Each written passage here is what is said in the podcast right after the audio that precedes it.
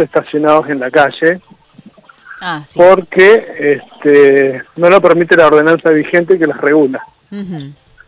Pero este aquí que esta remisera se tuvo que mudar hace un tiempo y bueno, en donde se trasladaron no hay, no tienen estacionamiento, por lo tanto ponen los vehículos en la calle y ponen conos, Ajá.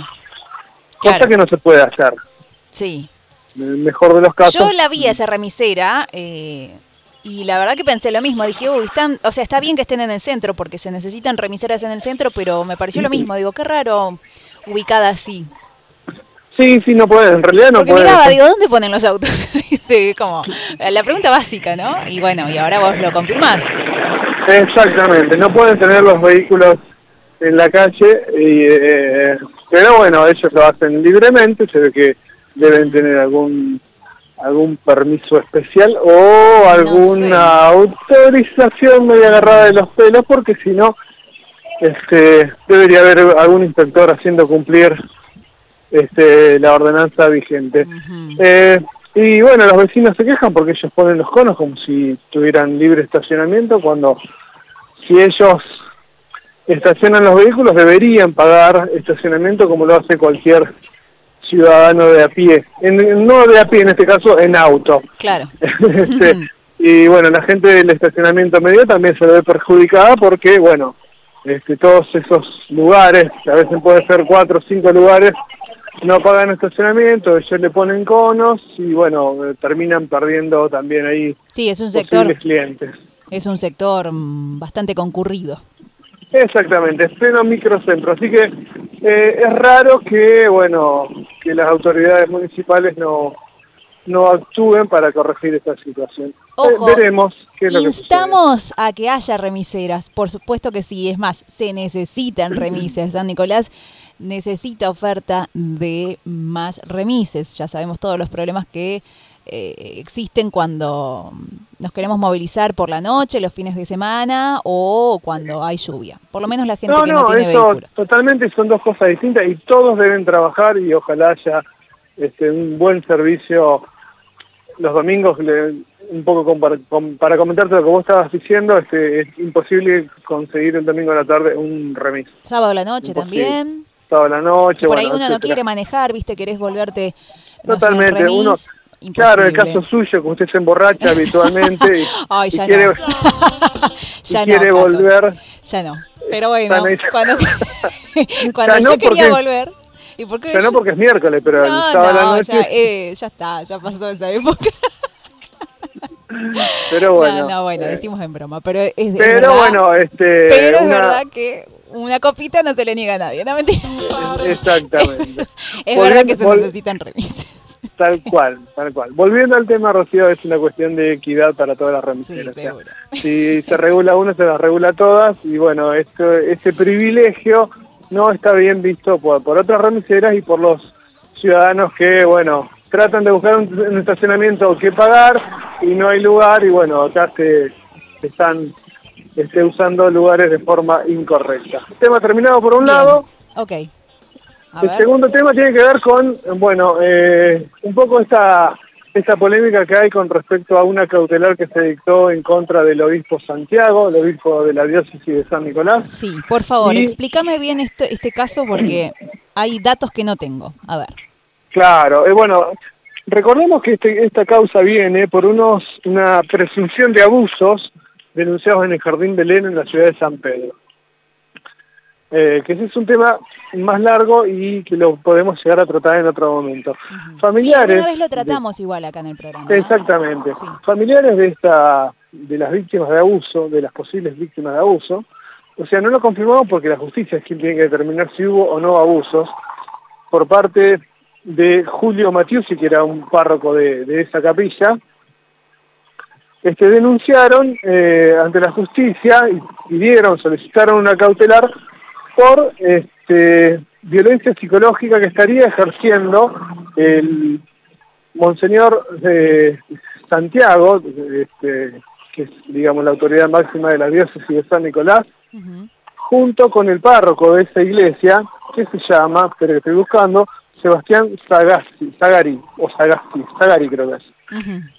Este, la justicia hizo lugar a ese pedido de, cautelar, pero no determina la cuestión de fondo, lo que, lo que sucede y por ahí lo que se está diciendo, incluso hemos leído en algunos medios, que por eh, que esta cautelar se dicta porque el, el obispo y este párroco ejercieron violencia psicológica contra estas personas. Lo que hace la justicia es ordenar esa cautelar de, eh, como medida preventiva, pero no confirma de que exista el caso este, por el cual son denunciados. No sé si se entiende. Sí, más o menos. la justicia en este caso lo que hace es, bueno, vos me decís que te están ejerciendo medida una una presión psicológica que te están hostigando, entonces la justicia toma una medida y dice, bueno, a ver, Santiago y Zagari, ustedes no pueden a las víctimas ni llamarlas por teléfono, ni escribirles por WhatsApp, ni, hablarles por la calle, en ningún sentido. Eso es una medida preventiva. Lo que hace es eso. Ahora, no confirma, la justicia en este caso no está confirmando, no está diciendo si cometieron este delito. No, lo que hace es preservarlos ojo, que ustedes no pueden hacer esto. Si lo hicieron o no, eso será otra causa que se dirimirá en otro sentido. Pero bueno, la, la, la denuncia de los familiares de, esta, de las víctimas de abuso lo que están diciendo es que bueno que hubo un hostigamiento por parte del, obispo Santiago de la ciudad de San Nicolás y bueno, pidieron una cautelar que los proteja de toda esta situación. en este sentido es que se expidió la justicia para que la cautelar sea este, de protección. De restricción, sí, sí. Medida cautelar de restricción contra el obispo Hugo Norberto Santiago y un párroco de la iglesia de San Pedro, como decías vos, para que cesen con los actos de perturbación y violencia psicológica emocional sobre una de las denunciantes de Tulio Matiusi, el sacerdote acusado por cinco casos de abuso infantil en 2017. Ese sería oficialmente eh, la información. Lo que sí también aclara la, decisión judicial es que no resuelve la cuestión de fondo, es decir, no dice si se cometieron estos hostigamientos, sino que es una cautelar de protección. Y de ahora en más se verá cómo sigue el rumbo de, de esta causa. Exactamente, exactamente. Ahora lo que, lo, que no puede hacer el obispo Santiago, eh, si es así es una vergüenza que eso suceda, pero lo que no puede hacer el obispo Santiago es estar hostigando a, personas que han denunciado abuso de sus hijos en el Jardín Belén de la parroquia este, del mismo nombre en la ciudad de San Pedro.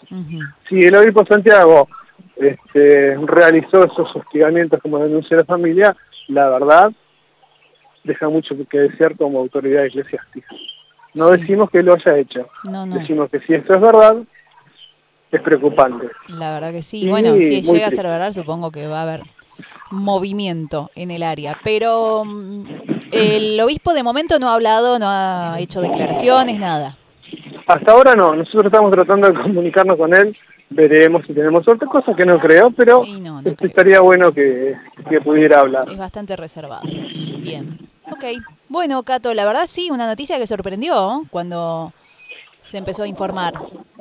Mm, yo pensé que, había quedado ahí en San Pedro, a eso voy, ¿entendés? No, lo que resulta pasa que, que, también está involucrado el obispo de, la diócesis. claro, lo que pasa es que al depender todo de la, de de San Nicolás, este, Santiago es la, autoridad máxima y bueno. Este, viste que los casos de, de abuso sexual en la iglesia son lamentablemente bastante habituales y tienen generalmente este, gran protección por parte de la iglesia. Mm. Eh, hay un caso de que nosotros denunciamos como premisa en su momento, que fue unas denuncias de abuso sexual en el colegio, colegio que está, eh, perdón que no recuerdo el nombre. No, decime a ver si te ayuda. Eh, María Auxiliadora. Y bueno, eh, esa, esa causa está próxima a ser elevada a juicio. Ajá y la persona denunciada estuvo eh, buen tiempo en lo que se llama la quinta del obispo, después de las denuncias, hospedada ahí. Y bueno, el próximo, el pasado 25 de septiembre, lo vi que estaba tocando la guitarra en la en el 25, en la iglesia, en el santuario, digamos, en el aniversario de la Virgen del Rosario de San Nicolás. no lo vamos a nombrar porque no corresponde. Bueno, pero entonces va a haber novedades. Sí, la iglesia está pronto tiene... a juicio. Sí, sí, sí, sí. La, la, la, iglesia tiene esos actos de protección contra las personas que son denunciadas de abuso sexual. Y un caso muy claro, eh, a nivel mundial, si uno por ahí no la vio, siempre lo recomendamos que la vean, es la película Spotlight, donde denuncia los más de 600 abusos sexuales que hubo en, la, en las diferentes parroquias de Boston, en Estados Unidos, y que al final de esa película, en los títulos, se ponen todos los casos detectados a nivel mundial y hay casos de Argentina donde figura el caso Grassi y otros. Ah, sí. Mira, no la vi la película. ¿eh? Mm. Tiene que verla porque usted es periodista, tiene que verla, es, pero es una obligación. Ok, ok, no me acordaba. El lunes le voy a tomar prueba. Bueno, dale, dale, dale, listo. Le doy hasta el lunes, Sí, sí, sí, sí, bueno, está bien. A ver cómo... a ver si la consigo. Ay, pero me ponen mal, me ponen mal, pero bueno, la voy a averiguar. No, no, véanla porque no tiene golpes bajos. Ah, bueno, sí, sí, este, me amargan mucho esas historias, pero bueno. Pero es, está muy buena para, para ver.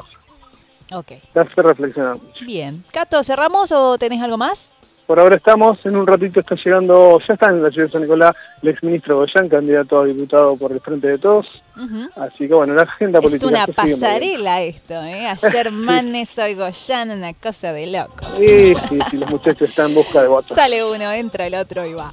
Bueno, ya está, es recta final, sí, 3 de noviembre, imagínate. Ya estamos, 10 días más y estamos votando. Gracias, Cato, te mando un beso. Abrazo grande.